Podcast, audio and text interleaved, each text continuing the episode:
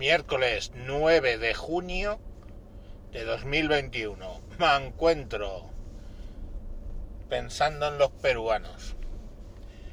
Bueno, el, eh, el otro día fue la segunda vuelta, el domingo, de las elecciones presidenciales en Perú, entre el candidato de Perú Libre, el comunista Castillo, y Keiko Fujimori, eh, la hija del dictador Fujimori. Ah, si tienes que elegir entre un comunista y la hija del dictador, pues Keiko ya ha perdido con esta tres elecciones y sí, efectivamente, con el voto en el país escrutado al 99%, gana Castillo por apenas 70.000 votos. Si todavía queda alguna esperanza, aunque no cuentan con ello, es en el voto del extranjero, que todavía estaría computado aproximadamente el 50%.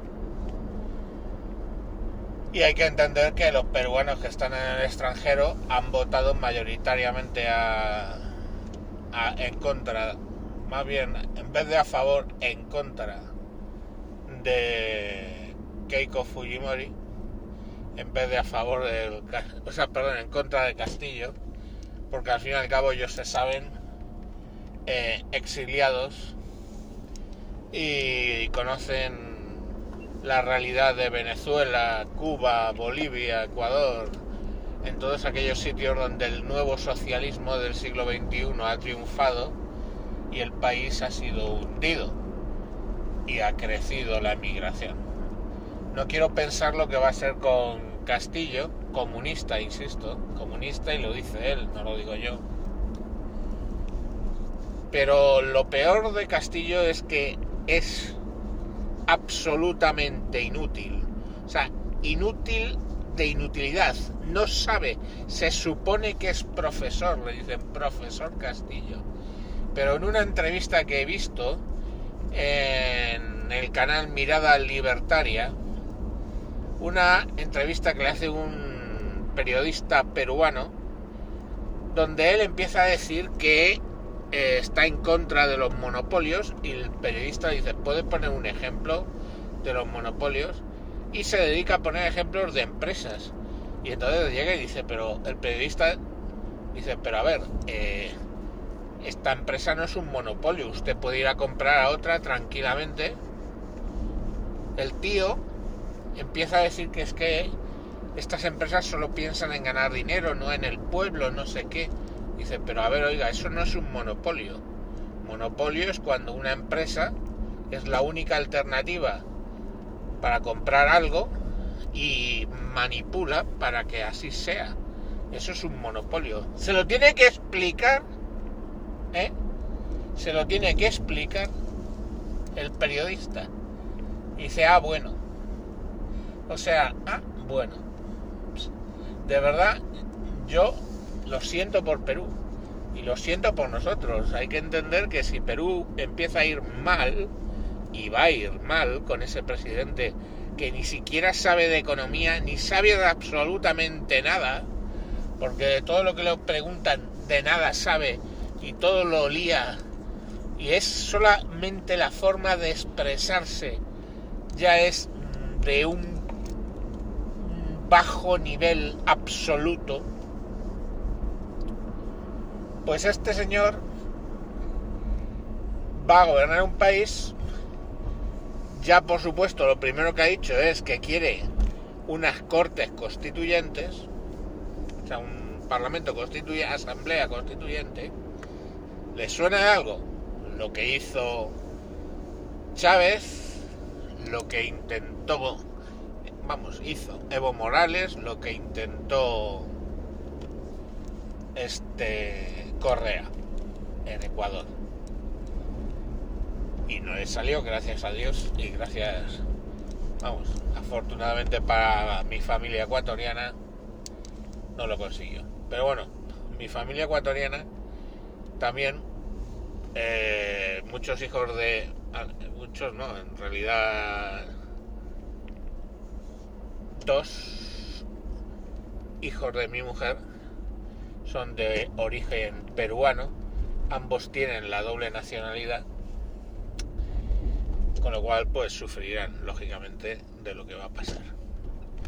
¿Y qué va a pasar? Pues ya os digo, corte, o sea, corte, asamblea constituyente, expropiaciones de la minería, hundir la minería en Perú, la minería del litio, por ejemplo, estratégica hoy.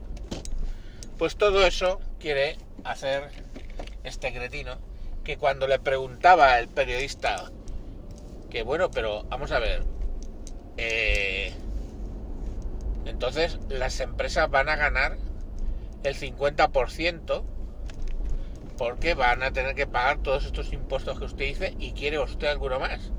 Dice, entonces van a, van a pagar el 50% de los beneficios caso de tenerlos. Dice, no, de las ventas. Dice, ¿cómo de las ventas? Pero si las ventas eh, eh, se, se graba sobre los beneficios, nunca sobre las ventas. Ah, pues sí, pues sí. O sea, ni siquiera sabe cómo se hacen los impuestos a las empresas. Es flipante, es flipante de todo punto y condición. Qué tío, qué mal se expresa. Cuando lo estaba viendo con mi mujer me decía mi mujer, pero si es que si tú te pones a hablar con él, solo tu forma de hablar y de razonar le hundes. Digo, ya, ya, pero si es que no es eso. Es que si tú lo comparas con el periodista, la forma de expresarse, la riqueza del lenguaje, la riqueza argumentativa, o sea, es que directamente ese periodista hubiera ganado un debate con él. Es que no lo entiendo. No sé muy bien la conservadora Keiko Fujimori si lo haría mejor. Lo que, vamos, lógicamente sería indultar al padre, etcétera, y devolverle sería probablemente el poder en la sombra. Pero la verdad se ha dicho es que menudos, menuda la que se le prepara al pobre Perú. En fin, ahí lo dejo. Veremos si todavía ese pequeño resquicio de salvación, que sea que le dé la vuelta a esos 70.000 votos, el voto eh, eh, exterior, el voto por correo. Eh, vamos, que no es por correo, eh, se vota aquí, se fue mi hija, que sí que votó, se fue a... No me acuerdo si fue en el IFEMA o en un sitio de estos, que votaron, pusieron las mesas allí y, y votó allí porque tiene doble nacionalidad y puede votar. Discutió con el padre porque el padre votó al castillo este y le dijo bien, bien a las claras que, que piensa que se que va a convertir Perú en otra Venezuela.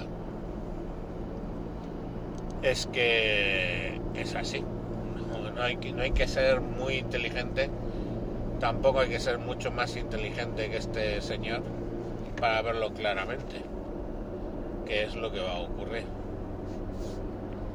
En fin, tenemos otro Venezuela en ciernes, del cual os recuerdo que no tenemos, con Perú no hay visado, con lo cual podemos encontrarnos con medio Perú viniendo a España exiliados y bueno, veremos en qué termina el tema. Venga, un saludo y hasta mañana. Adiós.